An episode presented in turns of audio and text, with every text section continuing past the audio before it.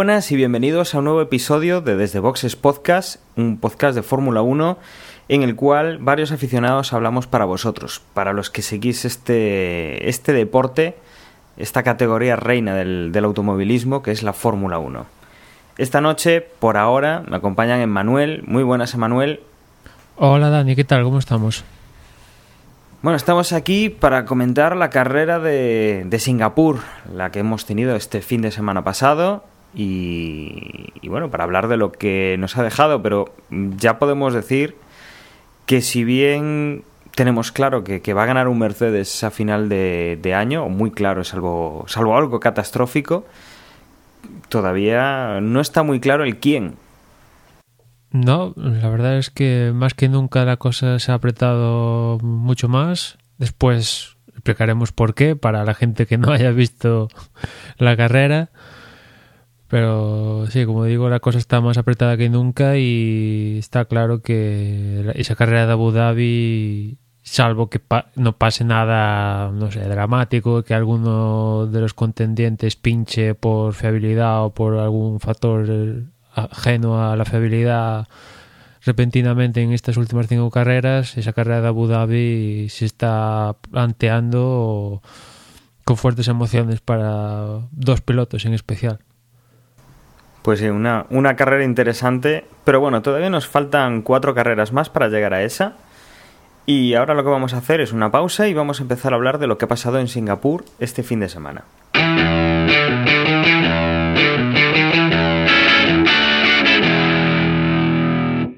Bueno, Manuel, pues Singapur, eh, empezamos el, el viernes, algo comentaste en el pit stop, y la clasificación el sábado ¿Algo que destacar de los libres 3, que son los que no, no, incluimos en el pit stop, o ya directamente pasamos a clasificación? Pues mira, por destacar algo de esos libres 3 de la mañana, que por un lado fueron indiferidos, como comenté en el pit stop, y ya no voy a repetir la misma cantinera de, de 3 y tal, bueno, ahí queda la reflexión en su momento con lo que pasó en Canadá y en el pit stop este de Singapur. La cuestión es que otra vez Fernando volvió a marcar el mejor tiempo en esa sesión, con lo cual ya llevaba mmm, marcado el mejor tiempo en dos sesiones a lo largo del fin de semana, algo que no sucedía desde hace no se sabe cuándo, ¿no?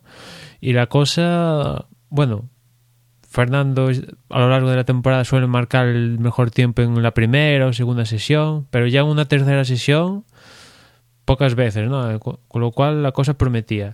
Y más o menos fue así en la clasificación. En la Q1, pues se quedaron los habituales, el último Ericsson, seguido de Chilton, Kobayashi, Bianchi, Maldonado y Sutil.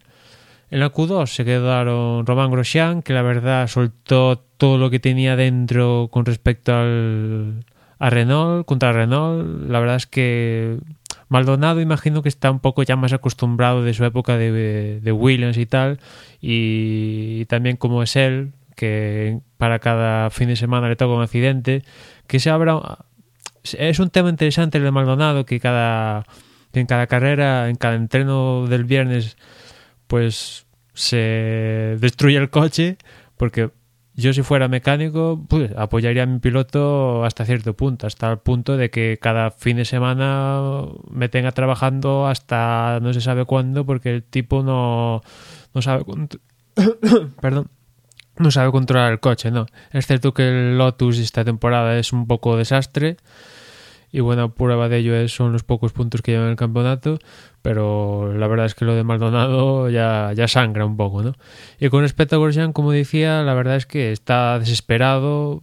El año pasado eh, se cansó, entre comillas, de subir al podio, le faltó la victoria, pero el coche tenía síntomas de, de, de, poder, ¿no? De poder luchar ahí. Y en cambio este año, pues todo lo contrario. Y se nota que, que entre comillas, viene de estar mal acostumbrado de la temporada pasada y la verdad es que ya en las últimas carreras ya ni, ni, ni se calla ni nada, ya suelta lo que tenga que soltar con, con, contra Renault que en parte es contra Renault porque, vamos, Renault ya está enfocado, ya comentaba en su momento, ¿no? que Renault está enfocado en Red Bull y nada más que Red Bull y el resto de, de escuderías es un poco pues, lo que hay, lo que tienen y da las gracias, ¿no?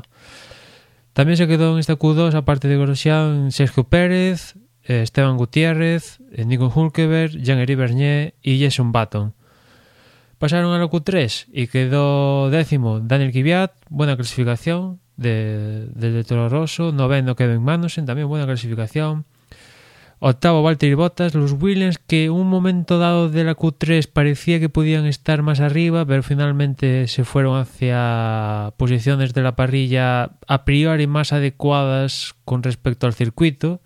Y ahí está Bottas que quedó octavo. Séptimo fue Kimi Raikkonen que tuvo un problema a la hora de marcar, el, bueno, no pudo hacer una segunda tanda eh, en la Q3 y eso lo, lo, lastró en buena parte a esa séptima posición porque la verdad es, la verdad es que Kimi en la Q2 estuve arriba de todo y en la Q3 prometía que al menos iba a estar al lado de, de Fernando en cuanto a tiempo. ¿no? Finalmente pues tuvo ese problema en el coche y no pudo volver a marcar un tiempo rápido en ese Q3.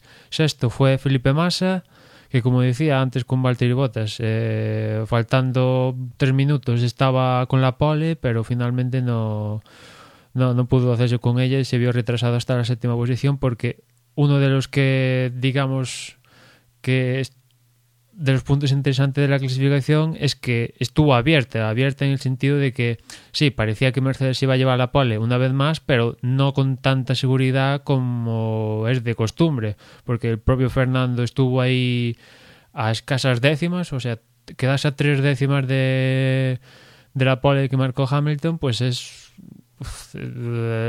creo que de, debe ser de la mínima distancia en toda la temporada, ¿no? De hecho, Fernando dijo que ha sido la mejor clasificación de la temporada, no lo dudo, han estado muy cerca. Cuarto fue Sebastián Vettel, otro más que estuvo ahí en la lucha por la pole. Tercero fue Dani Ricardo, otra vez eh, otro piloto más que estuvo en la lucha por la pole y ya los que estuvieron, ya que la cosa estuvo en, en siete milésimas, fue Nico Rosberg que quedó segundo y como comentaba antes Hamilton consiguió una pole más. Escasas diferencias, eh, los Mercedes con respecto al resto, pues eso, apenas dos, tres décimas, que la verdad una clasificación la más abierta de toda la temporada si bueno si descontamos aquella de Austria pero que en Austria fue más fallo de Hamilton porque llevaba un tiempo muy bueno en Austria y falló y, al final Massa gracias a ese fallo en parte consiguió la pole. Pero la primera clasificación poco abierta de la temporada ha sido esta en Singapur sin lugar a dudas. Y si cometieran el más mínimo fallo tanto Robert como Hamilton podíamos ver una cosa totalmente diferente a la, a la, que finalmente fue, que fue otro doblete de Mercedes al fin y al cabo, que era entraba dentro de los pronósticos y después también se desveló que Hamilton quedaba por delante de Rosberg y ya teníamos la película montada para la carrera, ¿no? Que iba a pasar con Rosberg y Hamilton para la, la carrera, que finalmente, como vas a comentar tú, Dani, eh, nos, eh, ese duelo se nos fue privado por un fallo en un Mercedes. Pues sí, desde, luego señalar una cosa, y es que eh, la clasificación sí que hay que decir, como tú bien comentabas, que ha sido de las más ajustadas. Si bien sabíamos que los Mercedes iban a estar ahí, eh, yo creo que la sorpresa ha llegado con el resto, con esas diferencias mínimas que se han introducido incluso entre los compañeros de equipos, esas siete milésimas que, que, que nada, no, no son absolutamente nada. Y, y el resto de, de coches eh, creo que en algún momento estaban corriendo en menos de menos de un segundo, bueno, en el mismo segundo, por decirlo de alguna manera, ¿no? Que, que teníamos ocho coches, por ejemplo, ahí, luego los, dos últimos de la Q3 estaban un poquito más alejados, pero ha sido bastante novedoso o bastante, bastante, no sé, del pasado ver una clasificación tan abierta, mm, tal y como llevamos los últimos años.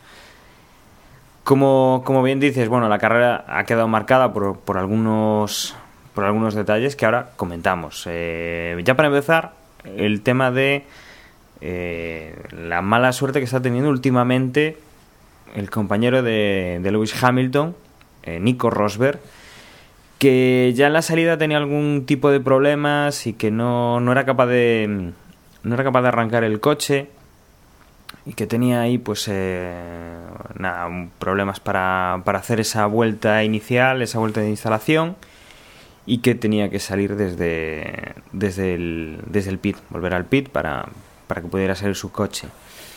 Con esto eh, dejaba bastante fácil la salida dentro de lo que cabe a su compañero, Lewis Hamilton, que, bueno, salía sin demasiado problema. Mm, detrás los Red Bull y Fernando Alonso, digamos que peleaban por, por ponerse segundo, tercero y cuarto. En esa lucha mm, salía con muchas ganas Fernando Alonso, que de ganas yo creo que se pasaba un poco la, primera curva. Tenía que dejar eh, pasar a, a Sebastián Vettel, que se ponía segundo. Alonso se ponía tercero entre, entre Vettel y Ricciardo y que veíamos que el resto de coches iban saliendo sin, sin ningún problema que destacar. La verdad es que ha sido una salida bastante limpia y que el único incidente ha sido pues que el, que el coche de Nico Rosberg no fuera capaz de tomar la salida en la, en la vuelta de, de lanzamiento.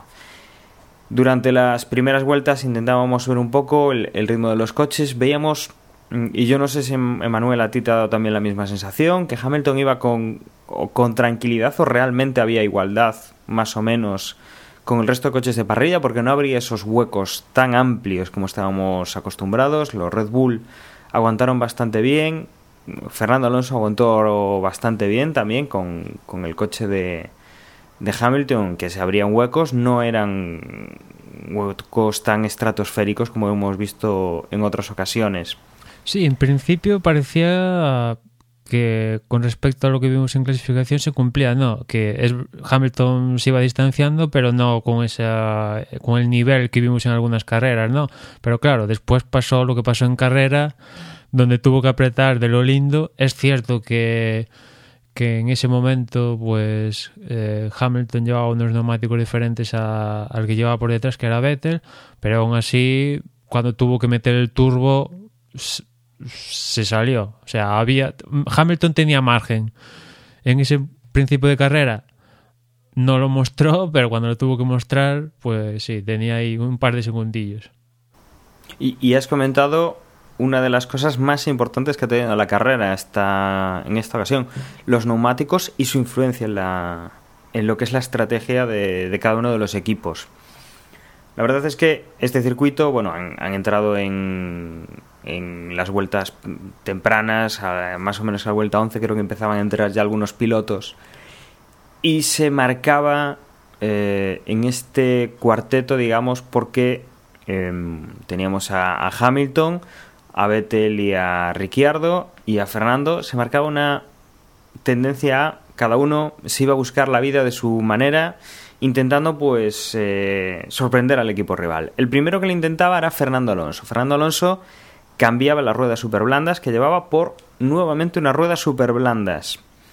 ¿Cómo reacciona Vettel? ¿Cómo reacciona Ricciardo? Bueno, pues una parada, eh, acto seguido a la de Fernando Alonso, en la siguiente vuelta, en la cual eh, plantean su, su, estrategia. Vamos a poner, ya hemos puesto las super blandas, vamos a poner las blandas y vamos a intentar tirar hasta final de carrera.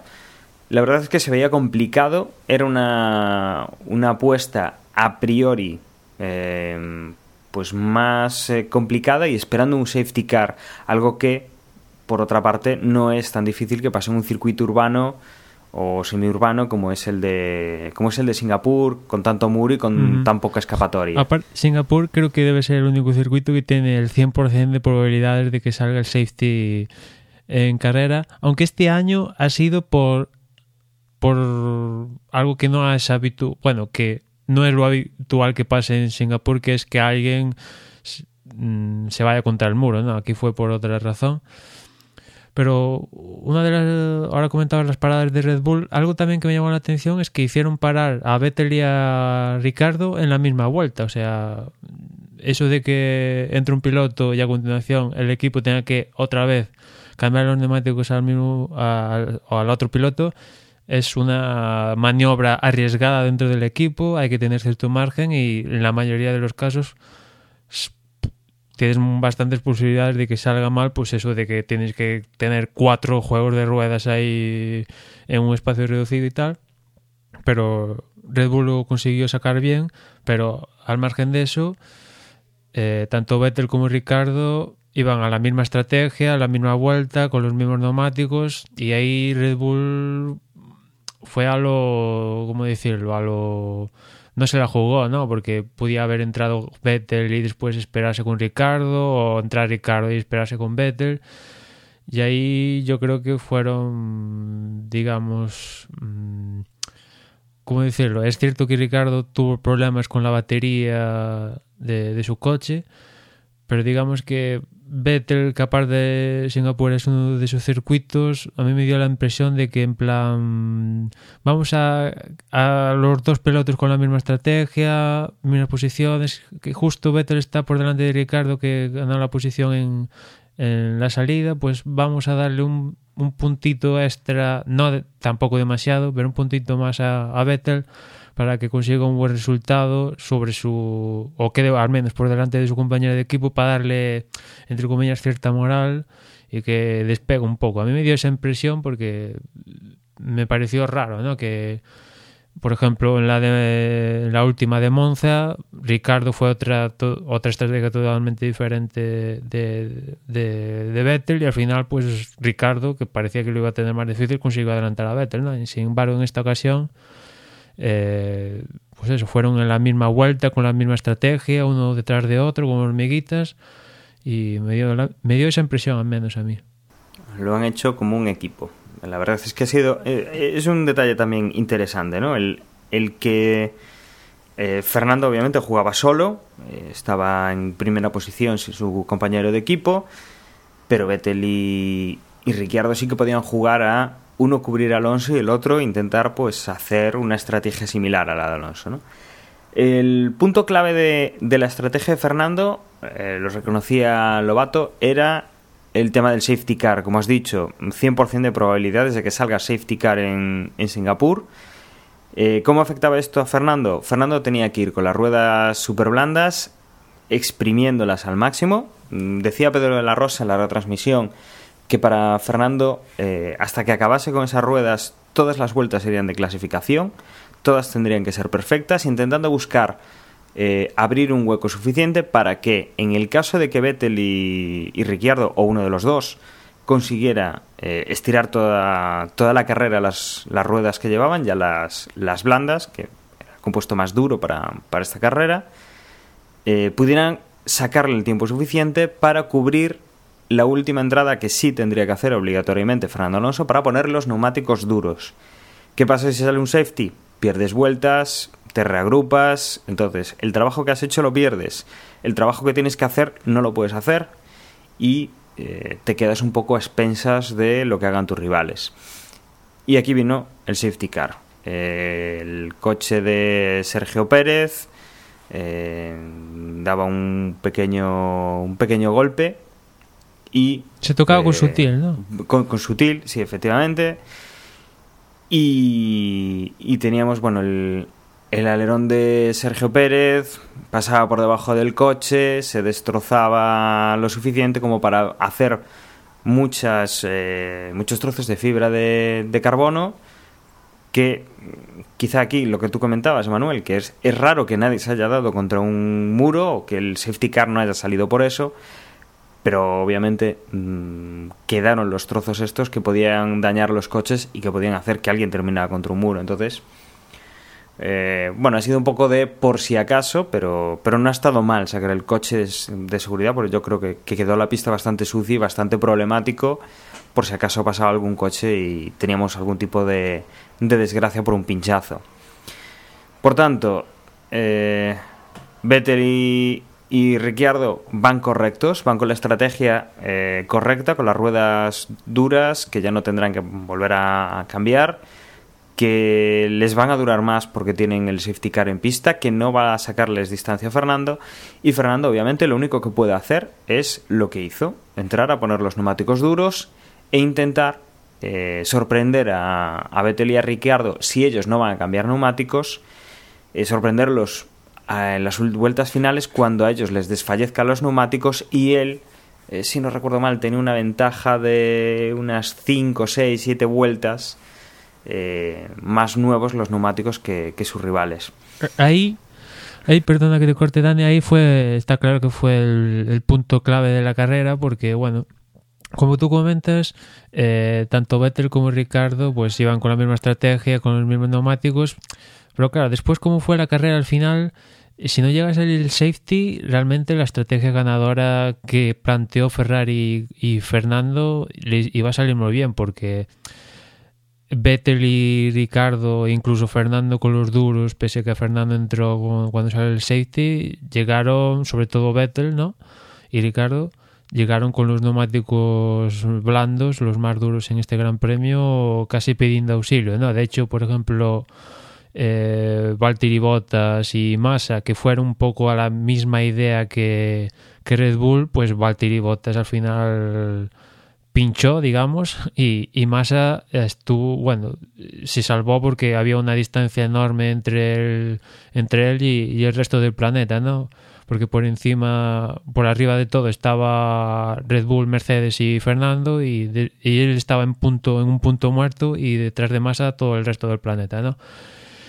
Y sin embargo, pues entró el safety y Ferrari eh, eh, evidentemente no tiene el poderío que tiene, por ejemplo, Mercedes, que en este caso fue Hamilton y el equipo, bueno, el equipo más que Hamilton, porque Hamilton preguntó por, por, por la radio que, que si estaban seguros y todo esto, y, y el equipo, el ingeniero de pista todo confiado de que no, no, había, no iba a tener problemas y así fue, ¿no?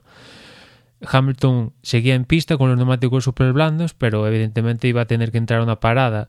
Y en cambio Ferrari con Fernando estaba por entrar a, cambiar neumáticos porque evidentemente Fernando no iba a poder conseguir en esas vueltas después del safety un margen necesario para entrar en pista y, y, y poder luchar con o intentar luchar por el podio, ¿no? que era el objetivo, ¿no?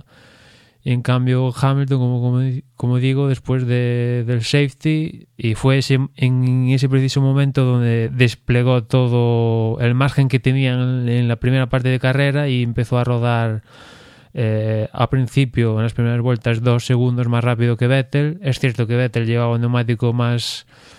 mm, el, el compuesto más duro y aparte más desgastado, pero aún así empezó a rodar fuerte y al final tuvo que adelantar a Vettel en pista una vez hecho la última parada de Hamilton, pero lo hizo rápido y corriendo. Es cierto que igual Mercedes cometió un cierto arriesgó en demasía porque igual podría haber salido otro safety car en las últimas parte de carrera o justo cuando estaba consiguiendo la ventaja, se la jugaron en cierta medida, pero le salió bien. Sí, ci- ciertamente la carrera, y, para novedad, mm, aunque ha ganado Mercedes, sí que ha tenido un componente muy, muy, muy, muy fuerte de lo que ha sido estrategia de carrera. Mm, Una estrategia mal, mal planteada durante los acontecimientos de la carrera habría dado al traste con, con alguna de las posiciones de los de carrera. Como bien dices, eso, Hamilton, pues ha tenido que cambiar también los neumáticos, obviamente, ha tenido que protegerse, ha tenido que, que correr durante unas vueltas. Yo creo que lo que no habíamos visto correr durante el resto de la carrera, con, con ese, con ese, énfasis, con esa necesidad de sacar segundos y que, bueno, Vettel volvía a, liderar un par de vueltas el, el Gran Premio, un Gran Premio por primera vez en esta temporada, si no recuerdo mal, y que, eh, pues eso, Hamilton después de cambiar neumáticos tenía que ir a, a por el alemán y que bueno, no, no, no le resultaba tan difícil porque el coche obviamente está, está ahí la diferencia que hay con, con cualquiera del resto de la parrilla, los Mercedes, pero mm, bueno, pues han tenido que, buscar esa estrategia. De ahí hacia el final, bueno, Fernando Alonso persiguiendo a Ricciardo y a Vettel, la verdad es que se han juntado mucho, pero no ha habido prácticamente tiempo para más. Mm, Recordemos que la carrera eh, llegó a las dos horas y no creo que ya al minuto, sino dos horas y pocos segundos, puesto que la última vuelta ya coincidió casi casi con, con las dos horas después del safety car y después de bueno pues lo que estuvo parada esta carrera. Y que, que, bueno a punto estuvimos de, de, acabar antes de tiempo antes de antes de vueltas por decirlo de alguna manera. Y que finalmente pues acabábamos con con Hamilton en primera posición, no sin sufrimiento, la verdad es que esto hay que, hay que reconocerlo, la victoria no fue tan fácil como en otras ocasiones, Sebastian Vettel llegaba en segunda posición, una gran carrera del alemán, luego en tercera posición teníamos a, a Dani Ricciardo, en cuarta posición llegaba Fernando Alonso, y ya a partir de ahí ya venían bastante más descolgados. Venían el resto de, de coches. En quinta posición venía Felipe Massa. En sexta posición, Jacqueline Bernier. Séptima posición, Sergio Pérez. Octava posición, Kimi Raikkonen. Novena posición, Nico Hulkenberg. Y en décima posición, Kevin Magnussen. Destacar, bueno, el abandono de, de Nico Rosberg con el coche dando muchos problemas ya desde, como decíamos, desde la, forma, la vuelta de formación. El abandono también de Jenson Button. Mmm, problemas. Bueno, el coche eh, se vio la, en, en, la televisión, se vio como en la parada en boxes en la cual se retiró, se veía que el coche se reiniciaba. De repente desaparecía toda la información del volante, ponía el logo de McLaren y volvía, volvía a encenderse, pero no, no pudo continuar la carrera. Y bueno, yo creo que podemos dar la bienvenida a nuestro compañero Gerardo que se incorpora ahora y yo creo que puede decirnos también un poco qué es lo que ha visto la carrera. Vamos a darle un poquito de, de, chance para, para, que nos comente su visión de, de, este gran premio y luego entramos los, los otros dos. Gerardo, muy buenas. Pues muy buenas noches chicos, eh, encantado de estar aquí con, con vosotros, aunque sea un poquito tarde.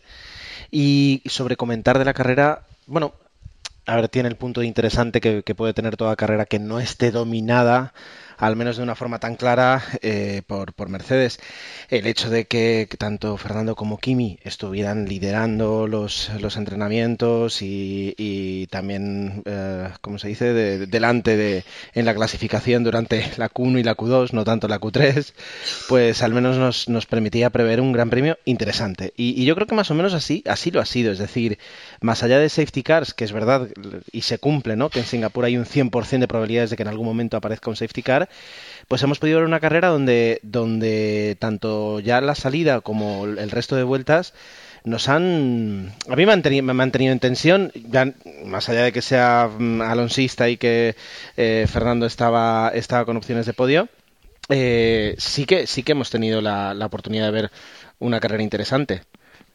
Eh, Pilotos destacados, hombre, eh, Hamilton ha hecho yo creo que una carrera muy interesante. Vettel por fin se ha podido desquitar, yo creo que llevaba todo el gran premio, todo, todo el campeonato buscando un, una carrera donde poder reivindicar su, su, su competitividad, competitividad y su conducción. Y yo creo que también, bueno, Fernando ha hecho como siempre una carrera excelente. Eh, y que la estrategia, como decía Manuel de Ferrari, pues no era mala.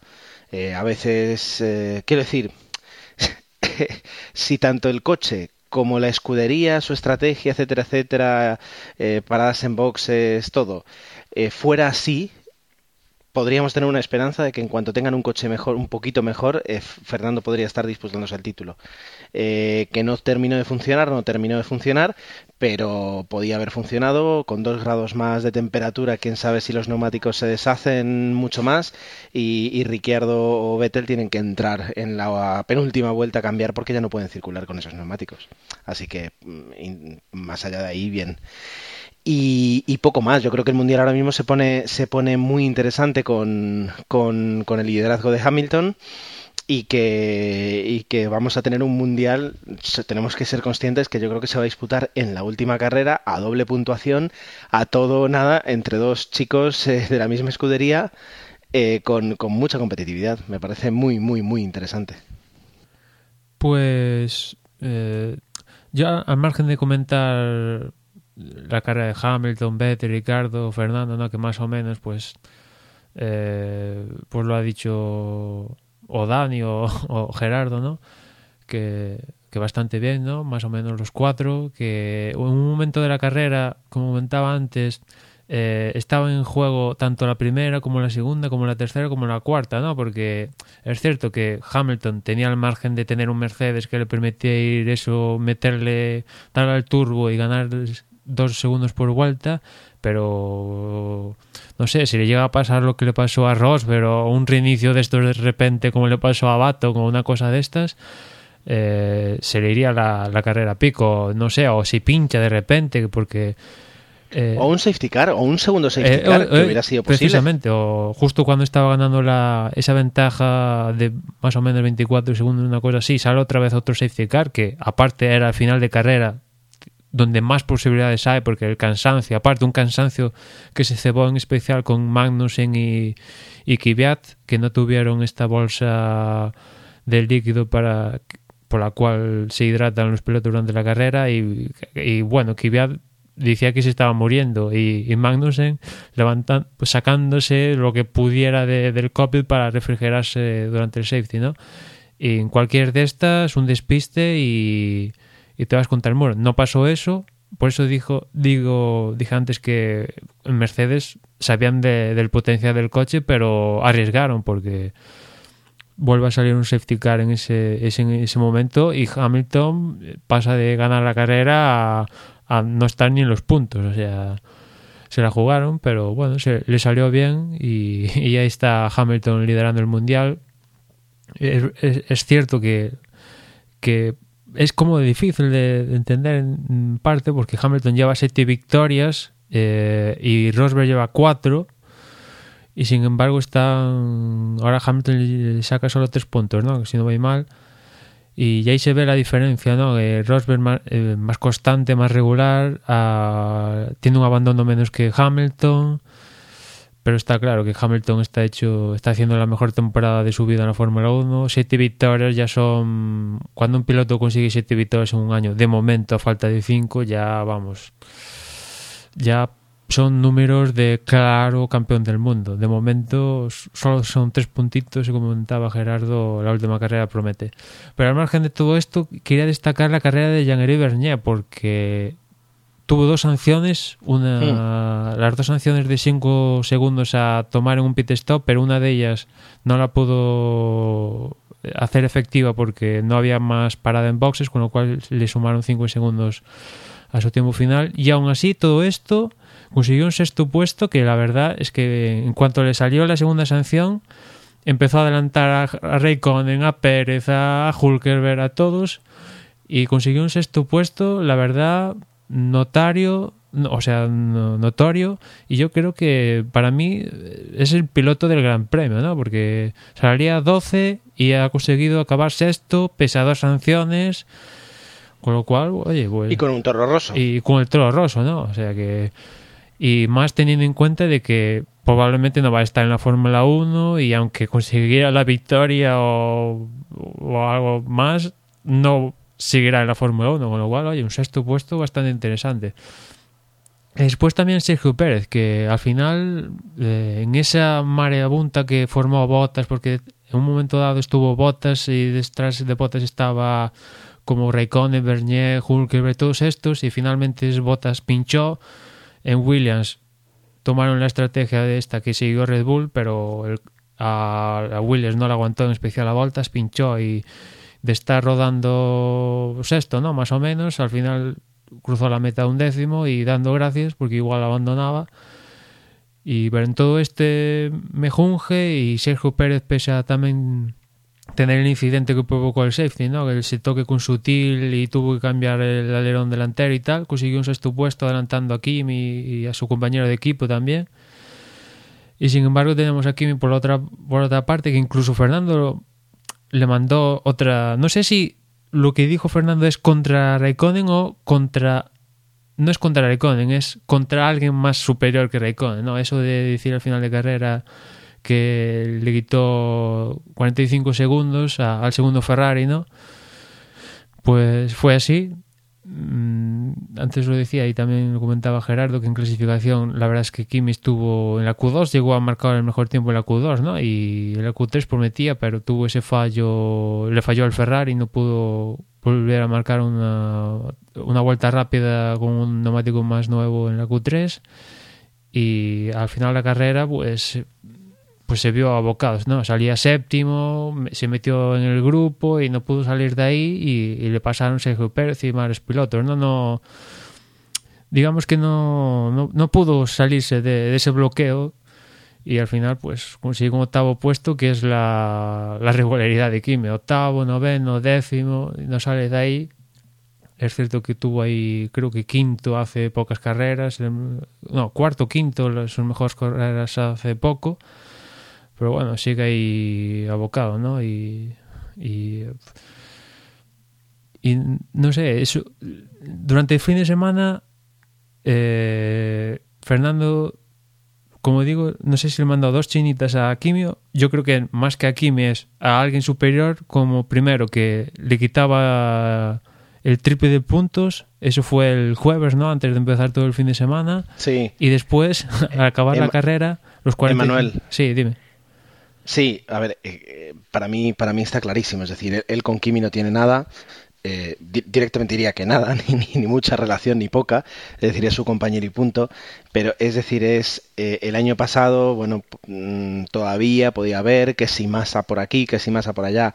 Bueno, mi compañero es un campeón del mundo, campeón del mundo, el último campeón del mundo con Ferrari, o sea, no es un cualquiera, le estoy sacando lo que tú dices, el triple de puntos y en esta carrera 45 segundos. ¿Qué más queréis? Es decir, eh, o sea, con, esto, con lo que os estoy dando yo, con lo que os estoy salvando la temporada, eh, a, aquellos que son los que se eh, los que llaman a, los periodistas y filtran alguna cosa, tendríais que callaros bien la boca. Para mí ese es el mensaje. Es decir, es, es ¿qué más queréis? Sí, sí. El año pasado tenía masa, mm. siempre más ha estado en, en la duda, perfecto, vale, ahora no es masa, este hombre se llama eh, Kimi Raikkonen. Y, y, a vuestro último campeón yo hago esto, yo le hago esto. Es decir, ¿qué pasa? Ahora, ¿qué más queréis? Yo creo que va por ahí el, el tema. Sí, sí, coincido contigo, pero, pero claro, ya de paso, el mensaje queda ahí, ¿no? Ya de de así de, de, refilón le mando un mensaje a Kime de que chaval, que sí, tú has sido campeón del mundo y encima con Ferrari y tal, pero te saco 45 segundos en esta carrera y encima te llevo el tipo de, de, puntos que estoy contigo Gerardo y que evidentemente el mensaje no es a Kimi diciéndole a Kimi oye tú, porque, porque no, no es con alguien más, pero ya de paso, oye, pues Kimi a veces pavilas y tal porque Efectivamente. Bueno, aparte de eso, eh, yo creo que, que, es, muy espectacular ver esta carrera cuando eres consciente de, las condiciones físicas que, por las que pasan todos los pilotos y porque realmente es, junto con Mónaco, desde luego la carrera mm, que, requiere más precisión. Lo que tú decías, lo que tú decías de Jean Begno me parece eh, que si, si él ya casi casi tiene la, confirmación de que no va a estar el año que viene, pues razón de más para, para intentar dejar el listón lo más alto posible para, para, para su propia satisfacción personal como, como piloto y luego, ya digo, es decir, otros, eh, eh, otros pilotos que, han conseguido en esta carrera eh, acabar y conseguir sacar incluso puntos. Es decir, para mí ya, ya me parece espectacular, más allá de, los habituales, es decir, una sexta posición para un toro rosso me parece estratosférico para, para, para el, el, el, no estoy fino, para el currículum personal de cada uno de los pilotos. Desde luego ha sido una gran actuación de, de Jean-Eric Bernier y, y, sobre todo en esa última parte de la carrera donde, donde han conseguido pues adelantar esas tres, cuatro posiciones que al final han permitido, sanción incluida, mantener la, la sexta posición.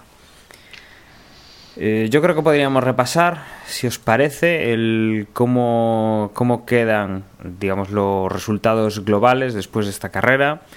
Eh, tenemos, por ejemplo, em, empezando por pilotos, eh, tendríamos a Lewis Hamilton con 241 puntos. Como decíamos, recupera la primera posición que ya tuvo durante una vez en esta temporada. Nico Rosberg eh, cae a los 238 puntos en segunda posición. Hay, pues nada, tres puntos de, diferencia. Y ya a partir de aquí hablaríamos de la otra liga. Mm, tendremos a Dani Ricciardo con otra gran actuación en 181 puntos. Fernando Alonso con 133 puntos. La verdad es que Ricciardo ya se está distanciando un poco de, de los perseguidores que tiene y puede conseguir un, un buen, una buena posición dentro de lo que cabe, dentro de su primer año en, en Red Bull. Sebastián Vettel, quinta posición con 124 puntos. Valtteri Bottas, 122 puntos, es sexto. Séptimo, Jenson Button con 72, los mismos que Nico Hulkenberg. Felipe Massa es noveno con 65 puntos. Décimo, Sergio Pérez con 45, los mismos Kimi Raikkonen. Kevin Magnussen, 39 puntos, es décimo segundo. Jean-Éric Mernier es eh, decimotercero con 19 puntos. Y luego tenemos a Romain Grosjean con 8 puntos en la decimocuarta posición. Decimoquinto es Dani Kvyat, 8 puntos. Y en decimosexta posición, Jules Bianchi con 2 puntos. El resto todavía no han, no han puntuado. En cuanto a equipos, aquí obviamente el equipo Mercedes, 479 puntos, casi le saca 200 puntos al segundo, que es eh, Red Bull, que tiene 305 puntos. Tercera posición, Williams con 187 puntos. Pocos menos tiene Ferrari en cuarta posición, que tiene 178. Y luego ya un poco más descolgados viene Force India con 117. Sexto es McLaren con 111. Y ya muy abajo queda Toro Rosso con 27 puntos. Eh, Lotus con 8 puntos y Marussia con 2, Sauber y Caterham que tampoco han puntuado todavía. Y en cuanto, bueno, eh, podemos eh, ver un poco lo que habíamos dicho la semana pasada. Mm, Gerardo había dicho que ganaba Ricciardo, que Alonso quedaba segundo y Hamilton tercero. Emma había dicho que Ricciardo también ganaba, que Hamilton quedaba segundo, Rosberg tercero. Y aquí, lejos, pero Gus y yo hemos dicho que Hamilton quedaba en primera posición, eh, Gus dijo que Bottas segundo y Alonso tercero, y yo dije que Ricciardo segundo y Bottas tercero, con lo cual hemos acertado únicamente que Hamilton iba a ganar la carrera, que tampoco era tan difícil. En cuanto a la porra que más os interesa, que es donde competís vosotros, donde participáis cada fin de semana, decir que en esta carrera, Fuser ha quedado en primera posición con 172 puntos. Es líder 27 con 166 en segundo. Walls tercero con 155. Los mismos que Lualiza. Manuel Navarro es quinto con 154. Rafa J 153 puntos. Es sexto. Emma séptima posición con 152. Yalmiña octavo con 151 puntos. Michael K. 1980, 148 puntos, es noveno. Y cerrando el top 10, eh, Tonio Biciclo con 147 puntos. Clasificación general, 2002 puntos tiene Jordel en primera posición. MJ Tardos se mantiene muy pegado con 1981 puntos. Un poquito por detrás viene Manuel con 1963, tercera posición. Reistlin es cuarto con 1959 puntos. Manuel Navarro quinto con 1950, Richie Cucalón 1948 puntos es sexto, El Cabalino séptimo con 1929 puntos, Tony Biciclo octavo con 1923 y novena posición, dado 3, 1917 puntos y Slider 27, décima posición, 1912 puntos. Todavía los 10 primeros están a golpe de menos de 100 puntos. Lo cual deja, pues, todo abierto, ¿no? Es decir, y, creo que, vais a vais a tener los que estéis allá arriba, pues bastantes carreras para, para decidir quién es el mejor. Desde, desde mi humilde, desde mi humilde posición, yo tengo que alabar a todos aquellos que conseguís eh, prever o, aproximaros tanto a los resultados finales, porque yo llevo cuatro años intentándolo y soy un completo fracaso. Y, no siempre tiene que ver con, ser un gran o, no tan gran conocedor de la Fórmula 1, sino saber eso, calibrar muy bien los pronósticos y, repasar un poquito las, posibilidades. Me parece digno de mención y, he aquí mi admiración pública. Y en esta ocasión no tenemos noticias porque estamos a la espera de esas grandes noticias, ¿no? Eh, antes comentaba que el jueves previo a la carrera de Singapur, Fernando hizo las declaraciones más, ¿cómo decirlo?, explosivas desde que está en Ferrari, yo creo. Eh, en Monza ya hizo unas declaraciones de, de lo que quería, que era ganar y punto. Si es en Ferrari, mejor, pero él lo que quiere es ganar y punto. Y aquí en Singapur decía, bueno, la gente que vio la retransmisión en Antena 3 mm, lo pusieron tres, cuatro veces, o sea, y si no está por ahí internet, más que nada por no decirlas yo, sino que la gente lo vea de, saliendo de la boca de Fernando, ¿no? Y esas declaraciones, yo la verdad, viendo las declaraciones previas del jueves y después las declaraciones de Matiachi, utilizando la palabra momento, eh, Fernando está de momento en el equipo y viendo que desde Italia, no sé si un agente externo, mediante el aparato logístico de Italia, quiere ver a, Fernando fuera del equipo, o es desde mismamente Italia, quieren ver a, Fernando fuera del equipo, pero yo a día de hoy veo... Mm, hasta ahora veía a Fernando seguro en Ferrari, pero viendo las declaraciones y todo este tipo de asuntos y viendo que Fernando decía en esas declaraciones que igual en unas semanas él le daba por hablar, que ahora llega a Japón, que ahora llegan estos países, estos grandes premios donde se suele anunciar alguna cosa importante, pues ahora sí que me animo a decir que igual Fernando no estará el próximo año corriendo en Ferrari. ¿Dónde? Ya no sé. Pero está, no sé quién, ya digo, si desde otra parte, utilizando Italia o desde la propia Italia, pero alguien no lo quiere ver en Ferrari. Yo... Adelante, Dani, adelante. No, digo, saltaba, saltaba el rumor. Eh, la semana pasada, cuando cortábamos micros, cuando ya teníamos editado el podcast, saltaba que, que se iba a hacer un cambio de cromos Red Bull y Ferrari con, con Vettel y Fernando intercambiándoselos o, o algo similar y que, bueno, ahí estuvo ese rumor.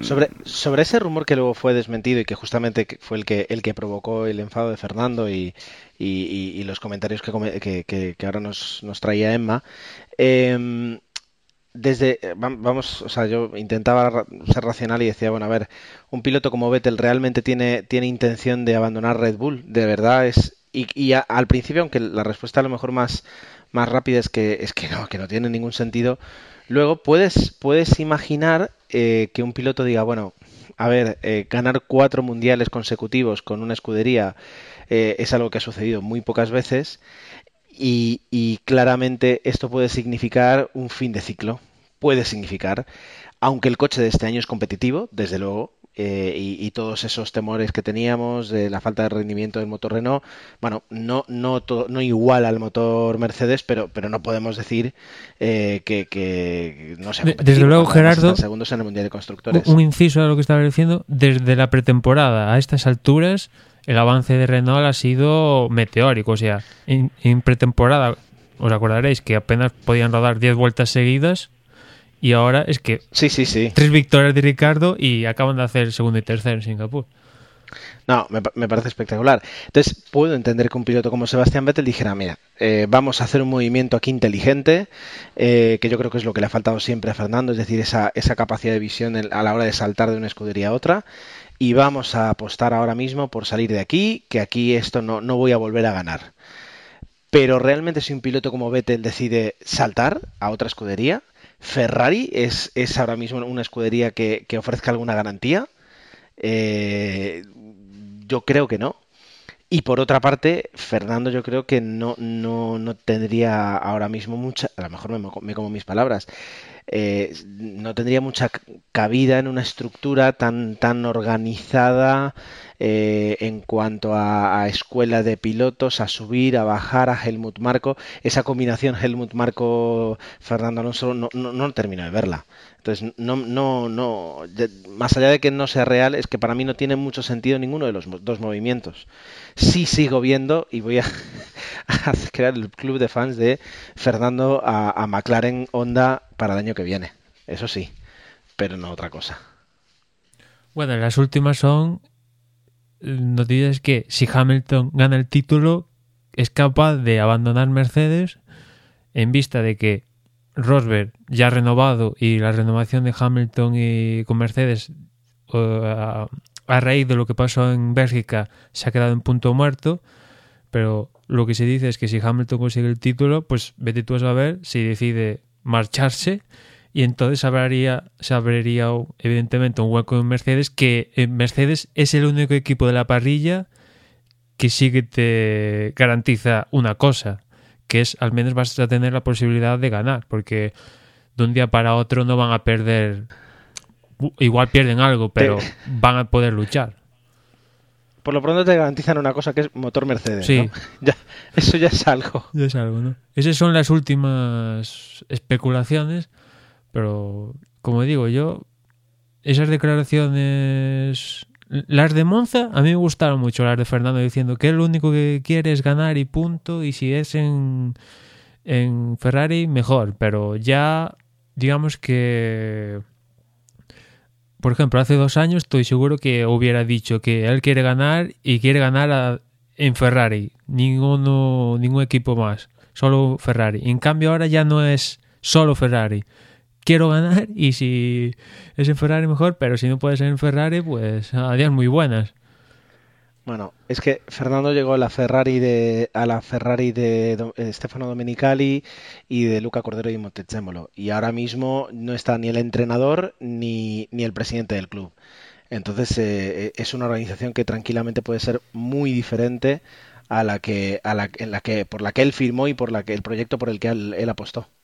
¿Y, ¿Y de dónde viene esa información de Italia? ¿Viene del propio Fernando? Porque vete tú a saber. Hemos visto cosas más raras en el mundo. Del propio Fernando, del propio Ferrari, de Mattiacci, de Marchioni, o viene de un agente externo como puede ser McLaren que cita a la prensa italiana para que diga ciertas cosas, o de Red Bull, o de incluso propio Mercedes, que eh, en las por la época de Mónaco, tanto Toto Wolff como el jefe de, de la matriz de Mercedes, el patrón máximo, os acordáis de las declaraciones diciendo que Fernando era un monstruo, que era mejor piloto de la parrilla, creo que llegaron a decir. O sea, ¿de dónde viene esa parte, o, la- o es la propia prensa, cierta parte de la prensa que ya no aguanta a Fernando eh, con Ferrari y que quieren ver algo Mira, diferente? Desconozco, desconozco lo que es para mí eh, la prensa, la prensa deportiva italiana. Si tienen algún parecido con, con la prensa deportiva o con el periodismo deportivo español, eh, hay gente que preferiría eh, matar al bombero antes de que el bombero diga que Ferrari se está prendiendo fuego. Es decir, eh, son capaces de cualquier cosa contra alguien que levante la mano y diga esta escudería no está funcionando bien. Eh, puede ser tan sagrada eh, que, así como aquí la prensa se echó encima de Iker Casillas, que a lo mejor uno de los jugadores más, más respetados por todo el mundo y por la propia afición, y, ha conseguido que, parte de la afición lo tire para abajo, ¿no? Es decir, eh, eh, en Ferrari puede pasar lo mismo. El piloto, el único piloto que les está dando victorias y que está consiguiendo algo. eh, puede ser el que en el momento en el que se muestre crítico, la prensa lo tire abajo. Mm, Puede ser, como, puede no ser. Ahí ya no entro. Sí, está claro que alguien tiene un interés en especial porque, vamos, es que en cada semana sale una historia diferente, pero en todas esas historias el actor protagonista es Fernando Alonso. Sí, sí, sí. Y está claro, ¿no? Que hay algún factor que o lo quieren dentro del equipo o quiere que salga él y diga, sí, confirmo que voy a estar en Ferrari dos años y acabo de renovar por cuatro más. Toma castaña, ¿no? O al contrario, anuncio que me voy de Ferrari, pero no sé. Y bueno, en esas estamos y ahora llega Suzuka, casa de Honda, que se especulaba con que igual McLaren y Honda anunciaban sus pilotos. Eric Bourget ya ha dicho que no van a anunciar sus pilotos, pero bueno, hoy dicen que no y mañana veré tú a saber, ¿no? Incluso se especuló este fin de semana de que en vistas de que McLaren no va a conseguir ni a Vettel, ni a Alonso, ni a Hamilton, que igual Honda por exigencia conseguía meter a, en McLaren a Cabo y Kobayashi.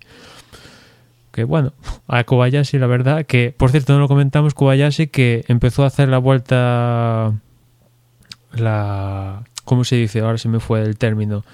La vuelta de calentamiento antes de empezar la carrera y ya se quedó ahí. Creo que hizo cuatro vueltas, cuatro curvas de la vuelta de calentamiento y, no pudo ni empezar la, la, carrera. Algo que empieza a ser bastante habitual en, Caterham.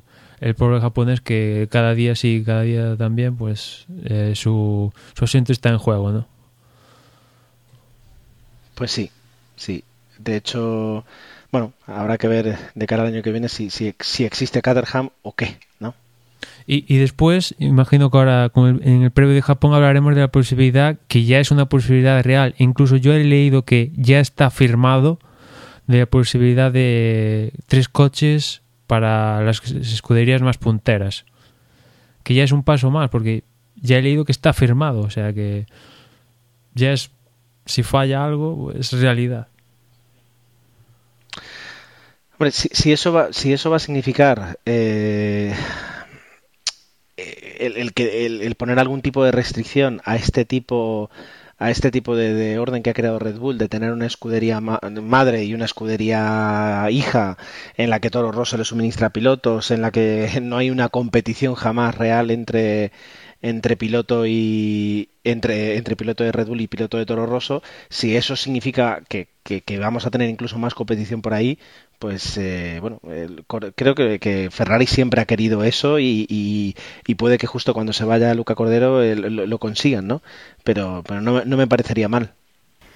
Desde luego, lo que nos queda de temporada, que son cinco carreras y, que nos queda, pues, eh, ya todos los rumores para el año que viene, yo creo que va a estar interesante. Mm, no sé si tenéis alguna cosa más que, añadir o ya podemos ir cerrando el, episodio. Entiendo, entiendo vuestro silencio como que no. Pues nada, me despido, os dejo con mis compañeros que os contarán cómo localizarnos, cómo seguirnos en las redes sociales y cómo escucharnos. Recordad, eh, ya os lo digo yo, desde vox.es, la web de referencia donde podréis encontrar pues eh, todo nuestro mundo desde boxes. Un saludo y hasta el próximo programa. Y yo, como siempre, os recuerdo que nos podéis encontrar en Twitter, en la dirección twitter.com barra desde boxes, también en Facebook, la dirección de Facebook es facebook.com barra desde boxes, también nos encontráis por Google Plus. Y bueno, en parte, nada más, nos escuchamos en la próxima carrera. Y ha sido tan rápido Manuel que no sé exactamente lo que ha dicho. Yo por si acaso diré que nos tenéis por supuesto una dirección de correo electrónico que es desde, desde boxespodcast.gmail.com eh, y aprovecho para daros en nombre de todo el equipo eh, las gracias y poco más. Hasta la próxima.